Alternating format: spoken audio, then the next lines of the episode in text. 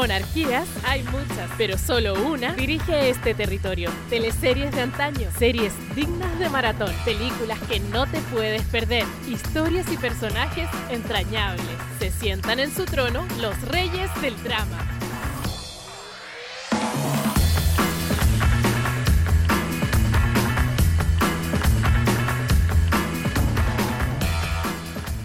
Estamos en este nuevo capítulo de Reyes del Drama, nuestro programa en el que abordamos distintas series, teleseries y mucho más. Y hoy contamos con eh, la presencia de una gran actriz en esta segunda temporada. Paulina García nos acompaña. Pali García, como le dicen sus amigos, ¿cómo estás? Bienvenida. Bien, qué gusto, muchas gracias. Igualmente, el gusto es nuestro de tenerte aquí. Eh, gracias. Queríamos, sí, queríamos tenerte hace, hace bastante tiempo y vamos a conversar de distintas cosas, eh, de tu trayectoria, distintos ámbitos, sobre todo el cine, ¿verdad? Que, que te hemos conocido ahí con, un, con roles bastante potentes que te han llevado a recibir varios premios. Eh, partamos, eh, eso sí, ¿cómo, ¿cómo ha estado esta, cuarentena para ti, este, esta pandemia? Mm, la he pasado eh, trabajando igual, inventándome trabajo, la verdad, básicamente. eh, porque, porque el trabajo, eh, como lo entendíamos, y, con la remuneración que le entendíamos, para nosotros ya no existe. No hay esa posibilidad. Me invento trabajo para no, para no morir eh, en medio de este desastre cultural que ha significado para nosotros la cuarentena.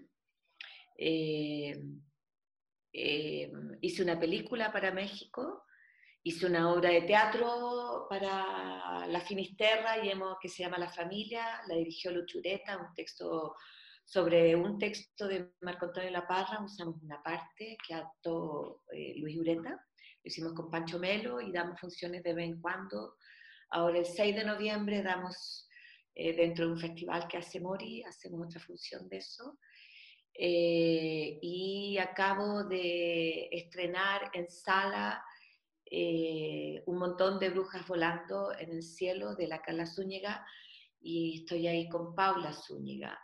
Eso se grabó y quedó on demand eh, y es, ¿qué quieres que te diga? Eso ha sido, eh, ha sido más bien saludos a la bandera, eh, que, que en, el fondo, es de- en el fondo es decir, seguimos aquí, estamos trabajando, estamos trabajando para ustedes, eh, queremos eh, seguir adelante, pero, pero para el público está siendo difícil ver, seguir viendo cosas por Zoom. Y, y- y aunque Las Brujas Volando no es por Zoom, es un streaming, por lo tanto lo puedes ver en pantalla grande eh, y tiene, está filmado cuatro cámaras, qué sé yo, eh, está filmado en el teatro, con todas las, las reglas, digamos, del teatro, con toda la altura y la categoría de lo que significa hacer una obra de esa envergadura. Pero para el público yo creo que está siendo difícil quedarse en casa, los días están lindos, la gente quiere estar en los parques. Sí, está, está duro. En este momento está, está siendo duro para el gremio, súper duro, porque no tenemos ni una, ni una protección. Y yo debo ser de las actrices eh, eh, beneficiadas, digamos, eh, porque he tenido trabajo. Claro, ¿cómo fue para ti llegar a estas plataformas digitales de, de Zoom a través de la familia y ahora por streaming con esta obra de un montón de brujas volando por el cielo? Es una experiencia, me imagino, nueva, pero también enfrentar el teatro desde otra, desde otra perspectiva, porque es como un formato casi mixto entre audiovisual y, teatro. Claro, eh, como siempre el teatro tiene una actitud un poco eh, entre, entre desesperación y resiliencia eh, y se inventan los lugares para seguir existiendo. Eh, y, y- y en el fondo derivar en el Zoom eh, fue un poco ver qué era lo que estaba funcionando, que hagamos algo, reaccionemos a esto y, y produjimos La Familia, que es un, un montaje muy particular, eh, muy distinto a lo que se ha visto de Zoom eh, con, alguna gente ha dicho que esto es eh, cine en vivo, es como estar viendo la filmación de una película eh, y que al mismo tiempo ya está editada, entonces muy particular, ha sido lindo porque la gente lo ha recibido con todo el entusiasmo cuando la ve. y, y, eso es muy interesante. Y luego los conversatorios también han permitido que esa instancia, eh, eh, que esa instancia sea un poco un, paquete más completo que simplemente ver una obra por Zoom. Eh, después de esta instancia de, de compartir opiniones y, y, que nos pregunten cómo hicimos lo que hicimos, porque para mucha gente es muy incomprensible cómo trabajamos, si tenemos más cámaras, y en realidad son puros dispositivos que ponemos en distintas partes de la casa, pero son dispositivos, no, no cámaras, ¿no? Dispositivos con cámara. De hecho, la familia yo trabajo con cuatro dispositivos que incluso los voy moviendo a los distintos espacios donde voy eh, ejecutando la obra. Súper. ¿Cómo han vivido ustedes como, como gremio de, actores esta desprotección que existe del gobierno? Porque finalmente muchos han tenido que arreglársela casi entre ustedes mismos, organizándose. La hemos vivido como el forro. La verdad es que como el soberano forro, ¿qué querés que te diga? Eh, ha, sido, ha sido un desastre de marca mayor. Hay gente que está que está desesperada, hay gente que está vendiendo, bueno, todo el mundo se reinventa, venden, venden huevos, llevan, llevan frutas, verduras a la casa, el que no hace rapi. Eh, es doloroso porque muchos de ellos han invertido mucho tiempo en estudios y preparación para hacer lo que hacen. Eh, muchos de ellos son actores premiados, reconocidos, están, o actrices premiadas y reconocidas, y están en una inopia total. Eh, la, red de actrices eh, de Chile ha logrado armar una, una, convocatoria tal que nos ha permitido, a la que pertenezco por supuesto, eh, nos ha permitido ir en ayuda de muchas mujeres actrices que teniendo hijos y teniendo que quedarse en casa no tienen ni una posibilidad de trabajar. Entonces, eh, hemos estado en eso, hemos hecho cinco fondos desde RACH, eh, hemos recibido ayuda de, fundaciones, que, de mujeres que nos han, eh, que han voluntariamente se han acercado a ofrecernos protección y, y ayuda económica concreta. O sea, si no fuera por toda esa iniciativa, eh, no sé qué habríamos hecho. O sea, no, yo no sé, no, quiero pensar, hay muchos actores, el, número de actores en el país debemos ser unos 3.000.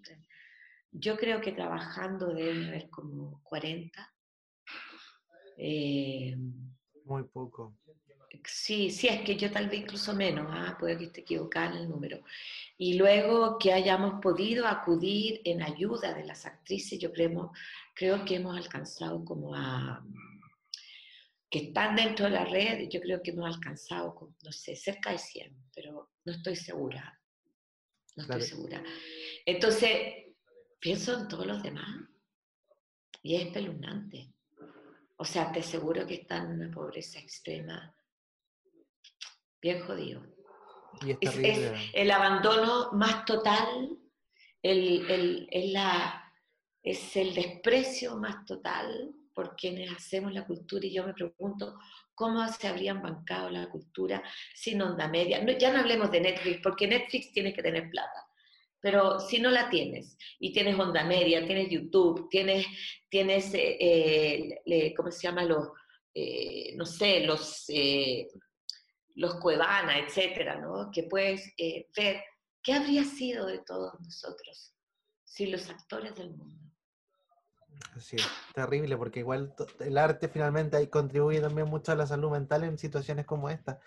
Sin duda. Enormemente. Y Sin yo me imagino los actores que son mayores, mayores de 70, 80 años, que no tienen la capacidad para entrar a un Zoom, para hacer una obra de teatro por Zoom, deben estar en una situación mucho peor todavía de desprotección y de vulnerabilidad. Exacto, Sí. exacto, exacto. Pali, eh, estos días, se- una última cosa. Sí, dale, dale. Eh, estos últimos días se ha visto que muchos artistas han tomado posturas políticas en, en la franja y quizás también para dar a conocer un poco situaciones y cosas. Eh, ¿Cuál es tu opinión respecto a esto? Porque, bueno, hay algunos que han tomado personajes, otros que han aparecido eh, marcando presencia en la franja política. No sé cuál es tu, tu visión de que, de que se tome esta postura y se entregue un mensaje a las discusiones sociales del país. Eh, bueno, yo participé en la franja, hice un, un- un personaje cualquiera, hice una autora. Eh, yo, yo creo, por, por supuesto, si participé es porque creo que hay que hacerlo, ¿entiendes? Que es lo que corresponde. Eh, hay momentos en que hay que ponerse en un lugar eh, definitivo y, claro. eh, lo, lo creo, lo creo yo, creo que hay que, sobre todo si uno ocupa una tribuna y uno tiene la posibilidad de, eh, de, de- dar una opinión y de, tener cierta eh, influencia, creo que hay que optar por votar. Es un evento único en la historia de Chile en que eh, los chilenos po- podemos decidir eh, nuestra constitución. Esto no había pasado nunca, no ha pasado en ningún país que podamos votar por, por una constitución, todo un país, y que eh, si queremos cambiarlo, ¿no? Y si la queremos cambiar con una convención mixta o con una convención elegida por el pueblo que sea paritaria, eso no existe en ninguna parte del mundo. O sea, vamos a hacer una, o sea, que llegamos a hacer convención constitucional, va a ser un ejemplo en el mundo de que una convención, se, o sea, que una constitución se discuta entre hombres y mujeres por igual número eh, de participantes eh, y que podamos eh, pensar desde qué economía, qué sistema económico queremos que nos rija, qué libertades podemos tener, qué derechos podemos acceder, qué deberes tenemos que cumplir. eh, eh, eh, y, todo eso va a iluminar nuestra mirada sobre, sobre discusiones modernas, ¿no? sobre la diversidad de género, sobre lo no binario, sobre cómo, cómo entendemos el cotidiano, el, el uso de los espacios públicos, cómo entendemos eh, eh, la relación del ciudadano con la policía, cómo entendemos eh, la relación del ciudadano con la cultura, cómo entendemos el, derecho a tener salud, cuál es la diferencia entre, un derecho y una, libertad de acceso, ¿no? O sea, son tantos los temas que vamos a poder discutir que nos van a, definir, eh, nos van a obligar a tomar posiciones, que no tomarlas ahora es un error histórico, ¿me entiende? Es una, es una irresponsabilidad histórica. Eh, no tomar posiciones en este momento, hay que llamar a votar, pero así con, con los pulmones llenos de aire, cosa que la voz se escuche de Arica Magallanes, y la gente vaya a votar. Si va a votar por el rechazo, una lástima porque va a ganar la prueba, pero igual que, eh, que, que ejerzan su, su derecho, ¿no? Aquí vamos a su deber también, es un deber y es un derecho votar. Entonces hay que cumplir ambas eh, condiciones y eso creo yo que nos va a provocar una educación cívica que la hemos perdido y tenemos ganas de recuperarla, parece, ¿no? Sí, Dado, dado los eventos que han claro, ocurrido este hemos, año. la hemos perdido y nos hemos arrepentido incluso, Pali. Sí. Tal cual. Sí, oye, eh, hablemos un poquito ahora de cine, ¿te parece? Ok. Eh, el año 2002, con Tres Noches de un Sábado, eh, Joaquín Eizaguirre, Sí. eh, pero incluso un poquito antes, ¿ah? Con este cortometraje eh, con estilo fotonovela, Confesiones de un caballo suicida, que fueron tus inicios en, en cine. Hablemos un poquito de aquello. Eh, Confesiones de un caballo suicida del José Luis Torres Leiva. Claro. Eso es posterior, ¿ah? creo que lo hice... Ah, no, lo hice por ahí. Sí. Claro, ¡ay, qué, claro! Eh, ay, eso fue una volada que hicimos con, eh, con el José, eh, muy bonita. él me tomó fotos un día entero en, una, en un departamento que estaba en remodelación de un amigo de él. Y esas fotos las tomó en Polaroid y después las grabó. Filmó las fotos y editó eso. Y creó ese increíble corto que es Confesiones de un caballo suicida, con un... Y después yo grabé en off em, unos textos de él y de la Pizarnik, y los textos de él son de cuando él estuvo una, una crisis eh, de salud mental eh, estuvo interno y escribió eh, esos textos que, que él eh, va, va, turnando, porque no es que los mezcle, los va turnando con los de la pizarra. Una belleza, es una joyita ese corto. Sí, lo está, chequeando. Eh, oye, y además, eh, con tres noches de, un sábado con Joaquín y Seguirre, que después se repite en eh, Casa de Remolienda del año 2007, Pali. Así es, así es. eso fue, mm, las tres noches de un sábado fue una película que hicimos para televisión, con ese presupuesto y con esa intención. Y después el Jaco la decidió llevarla al cine. en vez de estrenarla en televisión, la llevó directamente al cine. Eh, eh, eh, que fue de las primeras producciones digitales que hubo en esa época. Lo, pasamos bastante bien en, ese, en esa película y después en tres noches, o sea, en, en, Casa de Remolienda, él hizo una, una versión de, de la Remolienda de Alejandro Sivekin y nos internamos todos los actores en un, en un hotel que todavía no sé si existe en Temuco, que se llama el Hotel Nacional, que era un hotel de madera construido a principios del siglo XX, creo, o final del XIX, no lo sé. Un hotel muy lindo, pequeñito, y la película entera se hizo ahí y en los alrededores, en Cunco, qué sé yo. Fue una linda experiencia. Genial. Oye, eh, Jorge, ahora sí, va a continuar con parte también de la trayectoria de cine de Pali García. Sí, ¿nos puedes contar un poco de Gloria, esta película que ha sido pero premiada internacionalmente, que se hizo un remake hace unos años atrás con Julianne Moore, una película que ha tenido una proyección internacional muy grande, pero también ha entregado un mensaje muy claro y que es mostrar a la mujer ya mayor eh, y, y cómo ella se desempeña en términos amorosos, en términos sociales. Cuéntanos un poco la importancia que tiene esta película para ti. Em, bueno, sin duda que es una, Gloria un, un, hito en, mi profesión y, en la de Sebastián también, eh, que nos pone en, otro lugar eh, en el mundo eh, y, mm, inesperado para ambos porque hicimos la película mm, como se hace cualquier película en Chile, eh, con la expectativa de que vaya público, ojalá, era como todo lo que esperábamos. Pero en cambio tuvo una repercusión mundial y una repercusión en Chile porque mostró, creo yo, que, que, fue eh, la primera película que dijo, eh, que dijo que, que, era una emancipación de una mujer mayor y sobre todo una emancipación luminosa, eh, ¿no? que, es capaz de salir de, de una, mm, eh, una especie de, mm, de, de, manera, de una dinámica de relación determinada desde, lo, desde el patriarcado en el fondo, desde lo masculino, ¿no?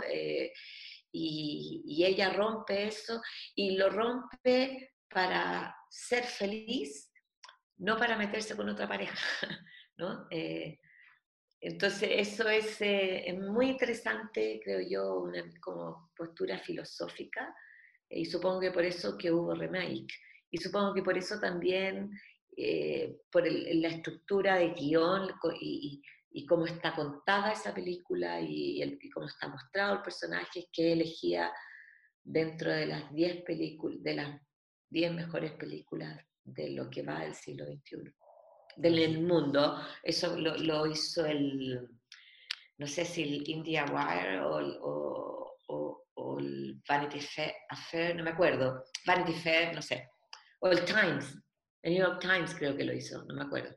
Lo hizo hace muy poco una de esas entidades y dentro de esta crítica eh, decían que tú también eras como la Meryl Streep de América Latina. ¿Cómo te tomas eso?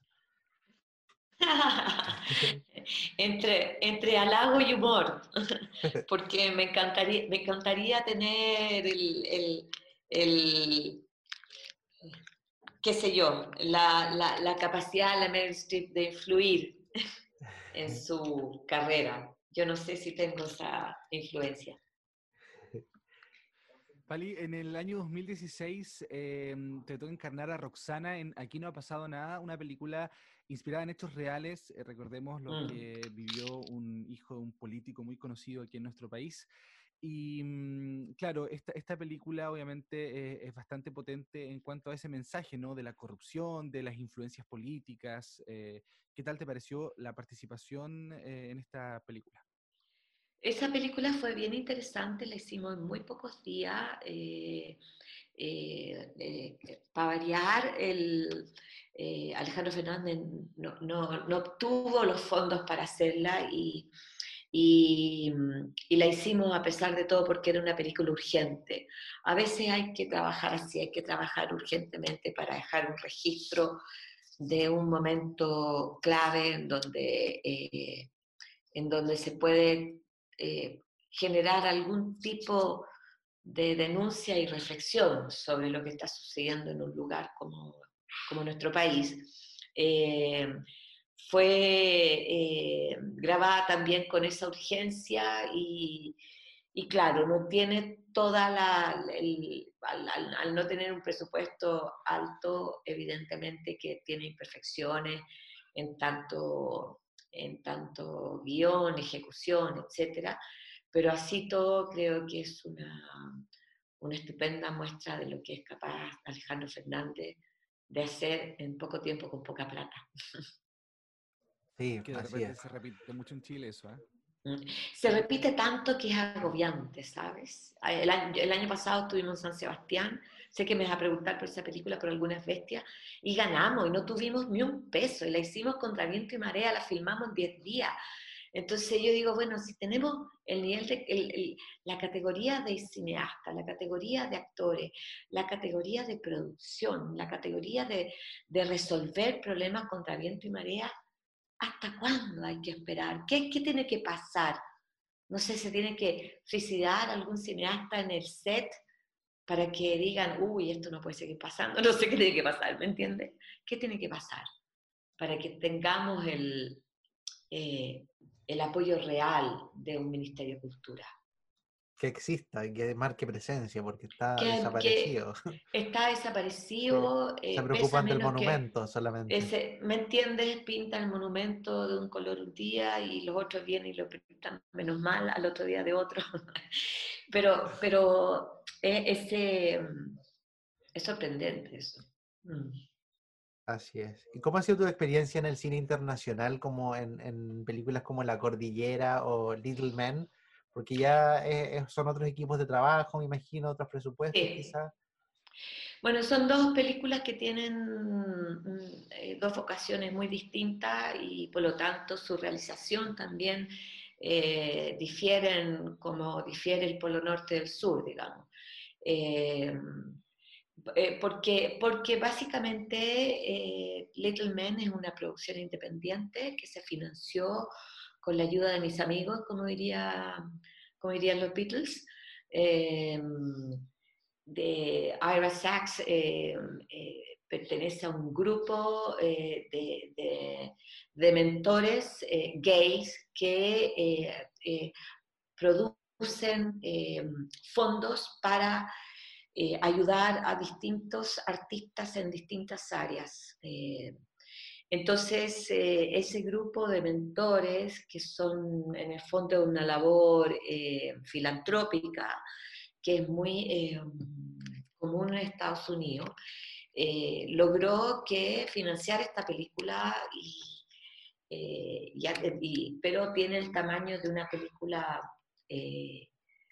¿cómo se llama?, independiente, muy independiente para Estados Unidos y, en ese sentido se parece a cualquier filmación chilena, en el sentido de que, eh, claro, eh, la producción es más chiquitita, que sé yo, con un poco más de comodidades que la chilena, eh, con un poco más de cuidado que la chilena, un poco porque hay una tradición, una cultura muy arraigada en, en, las producciones norteamericanas de cuidar todo, todo. O sea, no es, no es solo cuidar la cámara o, los focos, ¿me entiendes? Eh, se cuida a los, a los gafes, se cuida a los eléctricos, se cuida, se cuida a las maquilladoras, se cuida a los actores, se cuida eh, la utilería, el, el, arte de una dedicación, de una... Es hermoso eso.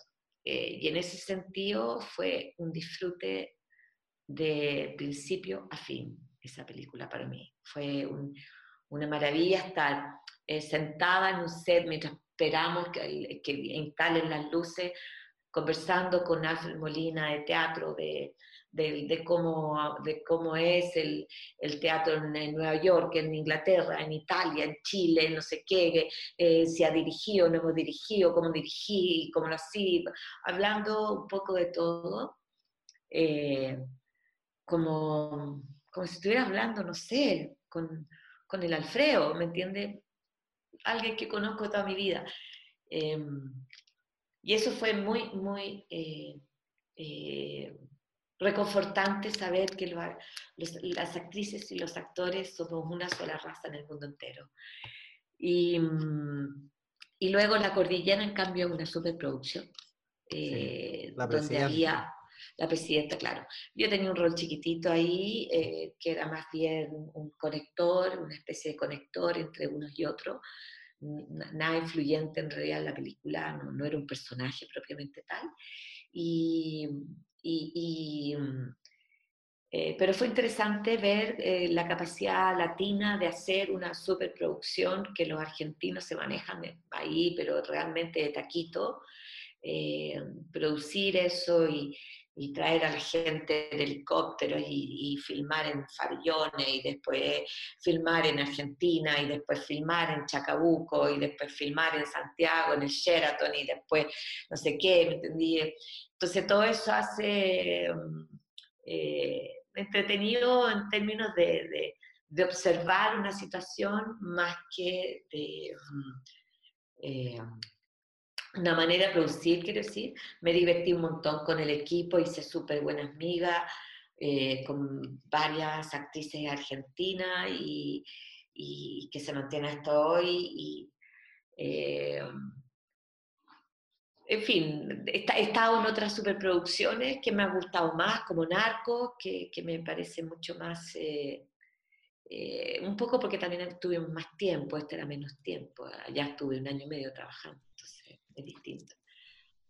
¿Y cómo fue estar en Netflix? Eh, llegaría igual a, una plataforma más internacional que llega a mucha gente, porque Netflix ahora la está rompiendo en el mundo también. Y Narcos también es una serie que venía con una tradición igual ya de, de, que tenía harta audiencia, que los veían.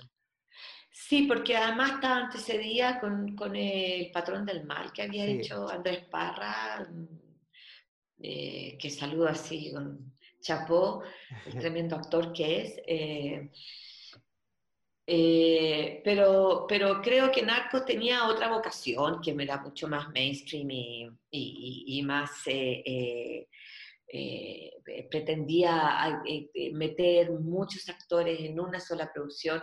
Yo no sé si hoy día ya se puede seguir haciendo eso y hablar de un personaje que es mundialmente conocido, con personajes, todos, de, todos los personajes eran sacados de la vida real, algunos estaban vivos todavía inclusive. Entonces todo eso era muy atractivo y luego la, reunión de todos los actores y de esos directores, yo trabajé con tres directores en esa serie y, con cuatro, desde, desde José Padilla, que, que, que fue un honor trabajar con él, me entendí que era el showrunner además, y, luego eh, con eh, Fernando Coimbra, con Joseph Vitlatzka y con eh, Andrés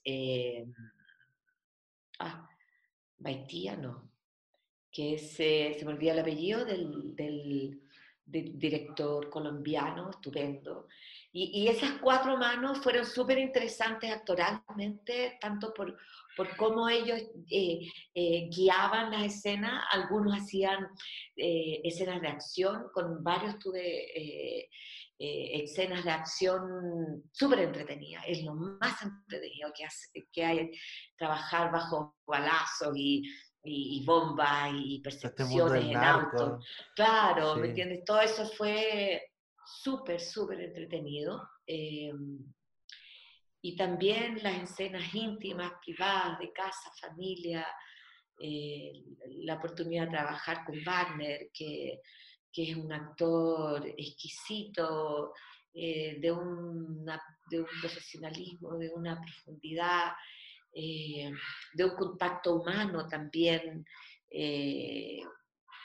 pocas veces, pocas veces te encuentras con, esas, eh, con esa mm, eh, humanidad eh, en el set, porque hay tantas cosas urgentes que están corriendo que establecer relaciones que vayan más allá de lo que filmaste es difícil, dado que cuando trabajas internacionalmente te juntas ahí, haces tu película y te vas.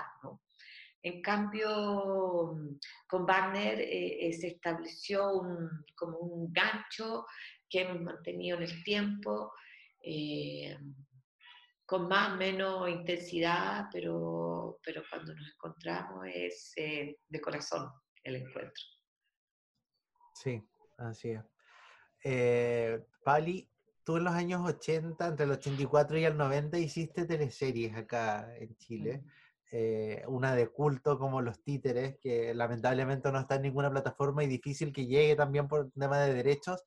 ¿Cómo fue esta experiencia? ¿Por qué después del, del 90 no te vimos más en teleseries, sino que más en series? No sé si pasó algo con el formato, no te gustó o, no se fue dando. Nunca, yo, yo no tengo una respuesta concreta de por qué salí de la televisión. Eh, hubo, un incidente, eh, tonto, pero no sé por qué se cobró para siempre. Eh, eh, mm, y, un poco cuando ya vi que si yo los primeros dos, tres años intentando tener trabajo, piensa que a principios de los 90 no había nada más que hacer que televisión, no había una forma de ganarse la vida. Yo todavía no comenzaba a hacer clases, no tenía la experiencia. Eh, no tenía tampoco formación como directora, como para trabajar como directora. Entonces, al principio lo intenté, pero cuando vi que las puertas no se abrían por ningún lado, dejé de intentarlo y, al dejar de intentarlo también eh, desaparece la oportunidad. Y hubo algunas ofertas, pero, pero eh, eran como realmente era para entrar a decir, la cena está servida y dije, bueno, no tengo, tengo, o sea, yo también me pregunté a mí misma si tenía el carácter para resistir estar trabajando de esa manera. Eh, dije, no, yo soy muy pesada y soy muy fuerte como actriz, como para, para hacerme la que eh, no importa, hay personajes chicos y personajes grandes. Dije, no, aquí hay otro, no me necesitaban a mí, dije, ya está bien. Entonces me inventé otra cosa y me puse a estudiar dirección y dramaturgia y hice otro, y, la, empecé con la docencia y hice otro camino. Eh, empecé con el cine y el cine se fue abriendo lento, pero se fue abriendo hasta que llegó Gloria. Eh, y, aparecieron series entre medio y eso en el fondo... Teatro igual. claro, y las series también, me, mm. me nombrás Cárcel de Mujeres y Los Archivos del Cardenal, fui haciendo películas para televisión también y eso se fue armando, digamos, una trayectoria que también fue siendo premiada a su vez eh, y eso me, me, permitió llegar al cine eh, en el momento que llegué. Claro, muchos, muchos actores también de teatro o, actores de cine critican un poco las teleseries, no sé si es tu caso. el em, formato, la televisión, lo ingrata que es. Um, en el fondo eh, es porque, porque, claro, hay una, hay una crítica en el sentido de que es una, eh, un sistema heteronormado eh, clasista, eh, racista, eh, creo que lo acabo de criticar. son textos que dice la, la, Paula Zúñiga en la obra sobre las teleseries y tiene toda la razón. y, durante mucho rato fue bastante fascistoide también el sistema, ¿no? Te diría que fue menos fascista durante la dictadura que después. O sea, Los Títeres era una historia de venganza una mujer eh, eh, contra otra mujer. O sea, era una, una tremenda historia, eh, muy potente, muy potente. Mm. Y, después se ha producido, el acento fue tan fuerte el romanticismo que la historia un poco, eh, qué sé yo, se diluyeron entre, eh, no sé, entre qué se diluyeron. Hubo un, momento en que, que las, series, las teleseries estuvieron enfocadas a contar un poco el país que éramos, y eso fue más interesante. pero siempre, mm. otro, claro, pero, pero también em, eh, súper heteronormada, ¿no? Tipos que se tiraban un montón de minas y que pasaban como piola y eran súper choros, eh, hombres que les hablaban a su pene mientras manejaban, ¿me entiendes? Eh, o sea, groserías insultantes hacia las mujeres, ¿no? Que, me sorprende que las hayamos tolerado con tanta... Eh, facilidad tan, tan eh, normalizado todo, ¿no? Teníamos naturalizada toda esa manera de relacionarse hombres con mujeres. Eh, sí, difícil. no he visto demasiado televisión los últimos años, debo decir, hace como 10 años que no. No, no veo jamás.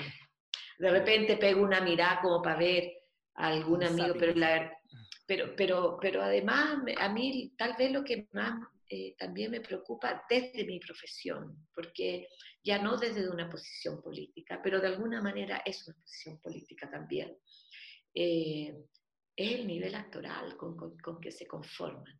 A mí me sorprende. La poca... Mm, eh, o sea, el conformismo que hay con, con, dos o tres herramientas y eso basta. Eso, eso, nivel actoral?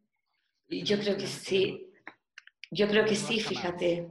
Eh, y, también en las viejas, hay que, hay que decirlo, eh, conformándose con lo mismo que has hecho los últimos 10, eh, 12 años, es, complicado.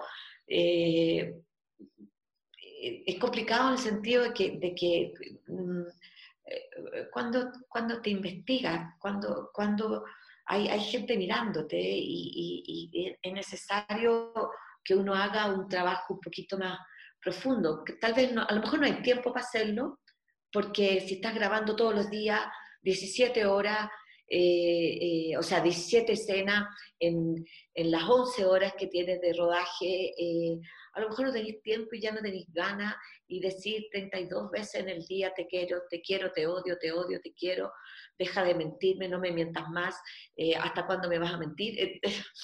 Eh, puede ser difícil ya encontrarle el sentido, a lo mejor mis compañeros lo hacen genial, en realidad, puede ser. puede ser. Y, ese, si alguna vez pensé, y todavía lo pienso, que em, no, es verdad que, no, es verdad que uno pueda dar una pelea desde dentro. Tal vez el formato El formato de producción, quiero decir. No, no el formato de teleserie, el formato de producción que hace que, que em, se produzca, ¿cómo se produce? Mencionabas recién, Pali, hace unos instantes, eh, un, incidente que, generalmente, que finalmente, digo, motivó a que tú dijeras no más teleseries. Eh, ¿Tiene que ver con esta heteronorma, con esta mirada tan super... No, eh, no el incidente fue, fue nada que ver. A, mí me echaron del Canal 13 mm, como el 86, 87, por ahí por, una entrevista que di, que fue una, entrevista que di para el Fortín Mapocho, y, el Canal 13 tuvo una reacción, eh, alguien le llevó, nadie leía en ese momento ya al Fortín Mapocho, había dejado de ser tan importante, y alguien le llevó el, diario al productor general de teleserie, y, y, el productor no le quedó otra que echarme, ¿qué iba a hacer? Eh, aparecía yo diciendo, eh, yo estaba protagonizando una teleserie y, claro, y, mi amigo que me hizo la entrevista también me hizo un flaco favor, tituló eh, Paulina García acusa y, salió una foto que yo estaba haciendo así, ¿entiendes? y el dedo acusador. Em, y le estaba diciendo a mi hija, no entres al living, estoy, estoy en una entrevista. y, esa, mi hija era chiquitita. Eh, me acuerdo del momento de las fotos, fíjate. Y nos reímos, que sí, y eso quedó y titularon y me fui a la mierda. No me dejaron entrar al canal. Me prohibieron cuando una vez oh. que sale la entrevista, sí, no me dejaron entrar y no volví a, grabar y, y, se acabó. Y se acabó y no entré y nadie decía las teleseries son buenas son malas, nadie se atrevía.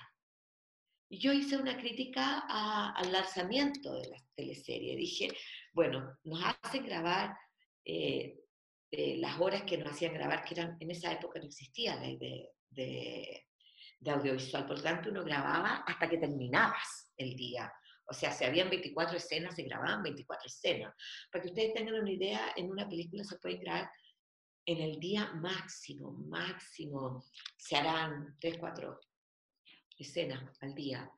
Eh, imagínate 24 escenas, una cuestión de decir, Una locura. Una locura, una locura. Entonces yo dije, bueno, hacen eso, hacemos una cuestión que es súper interesante de guion, que tiene una tremenda, era la invitación, que tiene una tremenda eh, producción, todos nosotros grabando arriba en un, en un hotel, el Hotel Alweb, eh, y, y, a, la hora, a la hora de los que hacen un lanzamiento eh, como, como si estuviéramos haciendo una quermé, una cosa muy, muy sencilla. Eh, obviamente que en la época de la guerra, las tres series, obviamente que nos volaron la raja y, después nos echó la culpa a los actores. Y dije, ¿por qué? Pues no. Si esto es también esto es industria, si la industria tiene que competir de otra manera, no puede ponernos a nosotros, que es culpa nuestra, no sé qué, que la cagada me echaron. se lo perdieron ellos, ellos se lo perdieron. No, no sé. Yo, yo también creo que me salvé. Sí, también puede ser. También puede ser. Las cosas pasan por algo, dicen muchos. Sí, no sé, no sé si por algo, pero, pero, pero creo que en alguna parte de mi cabecita quedaba un, un lugar de, de eh, necesito hacer más cosas que, que ser una, una, actriz de tele. Me gusta la tele, debo decir, ¿ah? me gusta, me gusta hacer series y también películas para televisión es interesante, teniendo, guardando todas las proporciones de todo, pero, pero claro, mañana voy a aparecer eh, ¿cómo se llama? Filmando, la, grabando, protagonizando la próxima teleserie del canal. Después de todas estas declaraciones, a la mierda con todo. Tengo estos principios, pero también tengo estos otros que también funcionan. claro. Pali, 2007, Raquel Reina. La Raco, un personaje que hasta el día de hoy no podemos olvidar, que tenía unas escenas que te paraban los pelos por su maldad. Yo le contaba a Víctor antes de partir la entrevista, ¿tuve hasta pesadilla con la Raco en algún momento? ¡No! Porque era muy mala. Cuéntanos cómo fue esta experiencia llegar a esta serie que también fue muy adelantada para la época, que eh, tiene, que tiene temas de feminismo, tiene temas de, transexualidad, droga. Hablábamos hace unos días atrás con, con Paulina Zúñiga y nos contaba que, que, quizás el canal no se atrevió a seguir más con esta serie. ¿Cómo fue tu experiencia en canal? Definitivamente no se atrevió, definitivamente, eso te lo, te lo por seguro que así fue, no se atrevió y, y mm, eh, decidieron no hacer la tercera temporada que la teníamos, teníamos una idea linda. Teníamos, digo yo, no era, mi idea, pero, pero participé de la posibilidad de hacerlo. Em, claro, era muy adelantada a la época, muy.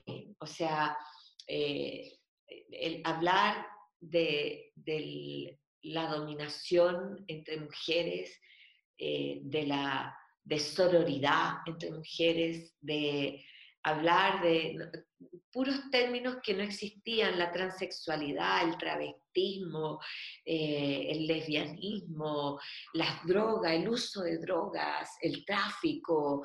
Eh, la corrupción eh, de gendarmería, por ejemplo. La corrupción de gendarmería, la corrupción de la policía. era realmente, o sea, yo creo que ha arqueado la cagada a nivel institucional con esa serie. Y, y, nosotras que estábamos locas como, como plumero eh, y súper desordenadas entre nosotros, que, que, que hicimos, eh, que, que, además esto fue culpa, yo le echo la culpa a Nico Acuña, el nivel actoral demencial que logramos toda en esa serie, porque él eh, nos llevó a ese borde, ¿no? que para mí ha sido de los trabajos eh, potentes que recuerdo actoralmente. O sea, eh, Nico nos ponía a todas condiciones muy específicas.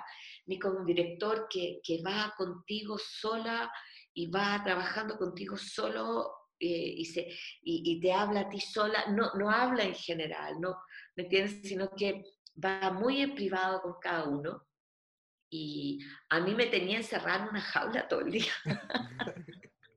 Te juro, mientras no estaba filmando, eh, a veces me podía irme eh, al, lugar que teníamos de descanso, pero otras veces me tocaba muy encima, entre, escena y escena, me dejaba en una de las, eh, en una de las jaulas de la celda, decía, usted se queda aquí y me espera, para que mantuviera el, el, tono y no me perdiera, no me desconcentrara. No, súper interesante. Fue súper interesante, agotador, que no se imaginan el nivel de cansancio con que terminamos trabajando, pero, pero súper interesante, muy motivador, muy eh, eh, memorable para todas y, y todos los que estuvimos ahí. Pali, este personaje de Larraco era sin duda la que mandaba en la cárcel, la que tenía sus códigos, la que hacía así y aparecía alguien muerto afuera, o sea, tenía sí, contacto. Y además fue, eh, vimos nosotros los espectadores una, una transición de la, de la Raco ruda, ¿no? De la primera temporada, después un poco mm, todavía más masculina en la segunda y se rumoreaba que en la tercera iba a ser así ya total. Em, esta transición, ¿cómo fuiste preparando este personaje? Fue de a poco, porque la primera temporada, eh, ok, yo decido cortarme el pelo, entonces me hago un corte masculino y, em, y, y, mantenerlo en esta masculinidad. Eh, hice cosas como eh, em, estar todo el día fajada, para que las pechugas no estuvieran, me entendí, fuera como de aquí para abajo un solo, una sola cosa y yo soy pechugona, entonces era era eh, complejo y, todos los días me ponía calzoncillos, todos los días. Me fajaba y me ponía calzoncillos todos los días y eso era súper... Eh, eh, yo necesitaba entrar en, esa, en ese cuerpo para entender que ella era, ella se sentía un hombre, no una mujer. Y, eh, y que si ella hubiese podido, habría sido una transexual, ¿no? Eh, brutal, eh, pero bueno, vivía en un mundo brutal, pues, había tenido una vida brutal, entonces era así. Y la segunda temporada que parte ella en silla de rueda, el Nico propone que esté pelada porque porque la, operaron y estaba la cagada, tuvo un cáncer, qué sé yo. Entonces dije, ya, pero eh, cuando me fui a hacer el, eh, la pelada, eh, decidí dejarme un moicano. Y llegué así y le dije, estoy, ¿qué te parece? esta es mi corona. Y me compró el tiro. Esa fue tu idea del moicano. quería tener una corona, quería que, que, a pesar de estar en silla de ruedas y todo, tuviera, tuviera corona. Sí. sí. De hecho, vimos unas escenas súper fuertes que comentábamos antes de, comenzar la, entrevista con, Jorge.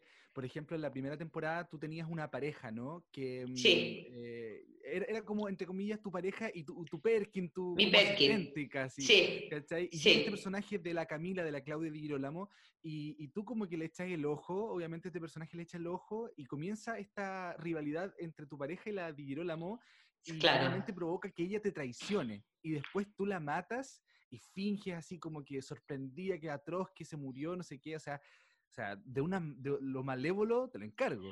No, mala, mala, mala. Yo te escena en donde, en donde mato a la Luz Jiménez. Sí. Que ella me dice, ven para acá que te quiero, y, y, es la Lula que me quiere matar.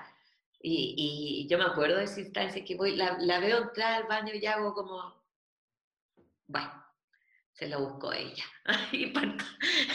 y la mato y la masacro, no es que la mate, la masacro. Entonces, ese, le meto como 12 cuchilladas, una cuestión así terrible. No se vio, pero se ve el cuerpo de ella, entonces todo es como, era bien gore también, no si era muy adelantada. Para este personaje se iba evolucionando en su enajenación cada vez más, porque la segunda temporada la veíamos más hardcore todavía. Claro, y, y, muere. No sé si se acordarán ustedes, pero. La segunda, claro. La, la matan. Claro, y no, le habían puesto una inyección que te paraliza, que la, misma que usaron Romeo y Julieta, ese veneno, em, y volvía, y volvía transexual, volvía hecha hombre. Sí, pues y se supone que, lo comentaba con Jorge también antes de partir, eh, se supone que este médico que a ti te inyectaba era parte como de tus contactos, ¿no? sí, claro, sí, claro. Era como, oye, ya, se murió, se murió la que nos tenía la escoba en la cárcel, podemos descansar, y despiertas en la ambulancia, y ahí como que obviamente el todo final dicen, de película. Viene la tercera. No, no. No, no quisieron. No quiso, no quiso, no quiso el canal en ese momento, no quisieron. Lamentable. Nos, contaba la Paula Zúñiga que, que, ella feliz lo haría, sí. Feliz. Feliz, yo también, feliz, imagínate, me encanta la vida. Eh, 10 años después, 12 años, no sé cuándo lo hicimos, 2007. Hace 13 años atrás, sí. 13 años atrás, imagínate. Sí. sí. Eh, Pali, ¿el cambio de protagonista entre la primera y la segunda eh, estaba planeado? ¿Les impactó en algo a la producción? Em, eh, ¿Tú dices de cárcel de mujeres? Sí, entre la Claudia y la Sigrid. Ah, em, yo creo que sí, porque la Claudia eh, era un, un, antagonismo bueno. Sí. Y en cambio aquí las dos éramos malas. Entonces yo creo que ahí un poco la, la serie necesitaba un peso. Tenía más acción la segunda. La, la, segunda tenía más, mucha acción y las dos éramos malas. Entonces era...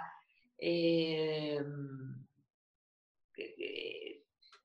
bueno, no sé cómo se habrá visto, pero creo que las dos tienen su propia, eh, son, son opuestas distintas en ese sentido. No había casi ninguna buena en la segunda temporada. Que no, eran tan malas, claro. bueno, no, la Paula, la Paula era como la, presa buena, eh, porque, porque trata de salvarse. Sí. sí Pali, esta serie también abordó el tema del lesbianismo, pero, pero de una manera en que, en que finalmente no era un lesbianismo como tal, sino que era parte de, la vulnerabilidad con la que se sentían muchas mujeres que necesitaban sentirse como acogidas por alguien. dentro de la cárcel. ¿Ustedes, ¿ustedes tuvieron eh, la posibilidad de ver el mundo carcelario real? Sí. No sé si en tu caso fuiste a conocer. Sí, claro, sí, claro. De hecho, yo, inspiré, me inspiré en, una chica en particular, eh, y, pero pude ver como hay en la cárcel, eh, en el mundo eh, delictual, el, lesbianismo es mucho más eh, corriente, más que por protección, es porque está, es como que en esos años era mucho más abierto. Y, y, los, el travestismo de mujeres también era mucho más abierto, un poco para poder diferenciar los, los escalafones dentro del mundo delictual y también eh, eh, eh, porque, porque lo son, o sea, son, son lesbianas, punto. más que por protección, otras por protección y otras porque lo son. Y, mm, era súper fuerte por, verlo así y yo creo que también porque no se había hablado del lesbianismo en televisión. No, y no de una manera tan descarnada tampoco. No, lo había hecho una, una teleserie brasilera mm.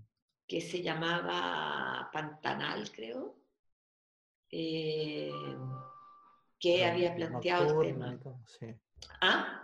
Que la daba muy tarde, me acuerdo. Claro, claro. Entonces, que, que hablaba del lesbianismo, sí.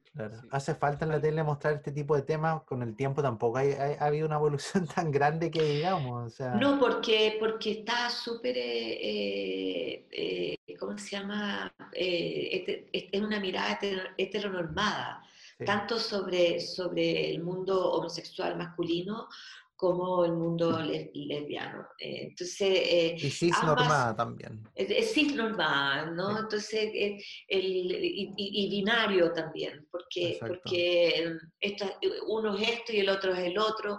Todas esa, esas categorías que vienen desde, desde como entendemos las parejas, ¿no? O sea, está el hombre, está la mujer, uno está más arriba, otro está más abajo, todas esas huevadas que eh, hemos tratado de deshacernos, eh, pero que no han, no han permeado todavía, no, no, no, han contaminado todavía el audiovisual lo suficiente como para que em, esté integrado. Exacto.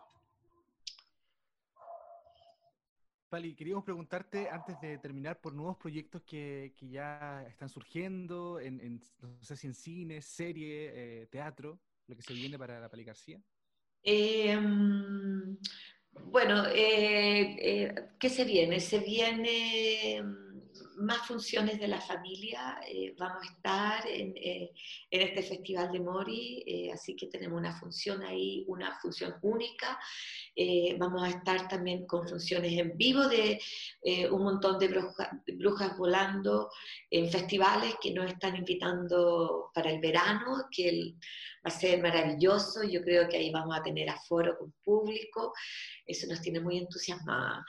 Eh, voy a, tengo algunas películas para adelante que eh, están los fondos otorgados, tengo tres películas eh, que deberíamos realizar entre el 2021 y el 2022, que espero que esas películas se hagan mm, lo antes posible, pero en el fondo estamos todos esperando un poco que el tema COVID permita que las películas se hagan porque los protocolos son tan exigentes que eh, para una producción independiente sostener el protocolo es casi meter como el 20% del, del presupuesto que se ganó en un fondo concursable solo para financiar protocolo para todo el equipo y eso es inviable.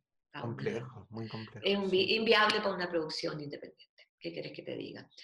Em, y, esa película, una es una que dirige Moisés Sepúlveda, al que dirigió Las Analfabetas, eh, y, trata sobre la estafa de la Polar. Ah, eh, y, y, una, es un poco inspirada, en el, está inspirada en el caso y en particular en el caso eh, del personaje de la Isabel Farah. Y, sobre eso se ficciona una historia. Eh, y el otro, hay otra película que es sobre que dirige Esteban Larraín sobre la casa de Paul Schaeffer en, en, em, Córdoba. En, ah. eh, sí, no, en Córdoba, o sea, cuando lo pillan en, eh, en Argentina. Y eh, hay otra película que la dirige la Pepa San Martín, em, que se trata sobre una mujer nadadora eh, profesional eh, mayor que está enferma y decide cruzar el Beagle por última vez y para eso le pide ayuda a una campeona sudamericana argentina, que es la Mercedes Morán. Entonces, eh, esa es la próxima, esos son como los tres, los peliculones que tengo adelante. Se vienen buenos. Se vienen buenos, no sé cuándo, tengo proyectos en Argentina, ojalá en, Estados Unidos, tengo otro proyecto en España, pero COVID, la, agenda COVID, la agenda COVID tiene súper eh, encadenado todo. Eh, anda a saber tú cuándo. y había una película también donde ibas a interpretar a Cecilia, la incomparable, Claro, eso es una serie. Una serie. Es una serie que es un proyecto de la Vanessa Miller eh, que hasta aquí no ha obtenido ningún fondo y sin fondo yo veo, creo que está difícil producirlo, sí, sí. sí. bueno, Bueno, muchas gracias. Oye, queremos... Eh, ahí sí, Jorge. Sí, ahí sí. Te agradecemos un montón por estar con nosotros en Reyes del Drama. Antes de, de, que te vayas, queríamos pedirte si nos podías enviar un saludo para poder promocionar la entrevista en nuestras redes sociales. Nuestro podcast se llama Reyes del Drama. Ok. Hola, soy Paulina García, actriz, y los invito a ver y escuchar el podcast Reyes del Drama que dirigen Víctor Schwenke y Jorge Sepúlveda. Eh, vamos a tener una conversación entretenida sobre, eh, sobre el cine, sobre el teatro, sobre lo, lo, que sucede con la cultura hoy día, eh, sobre cómo se hace se produce audiovisual aquí en Chile, afuera, un poco de todo, pero siempre con su qué. Los invito a escucharnos. Súper. Muchísimas gracias, Paula. Muchísimas gracias por el saludo y por esta entrevista también, por darnos un espacio, recibirnos en tu hogar. Muchas gracias a ustedes. Un abrazo. Que estés muy bien. Gracias, chao. Chao. Si estás escuchando este cierre es porque definitivamente eres de los nuestros y te encanta el drama. Pero como nunca es suficiente, prepárate para nuevos capítulos. Nos reencontramos pronto en una cita real con ellos, los reyes del drama.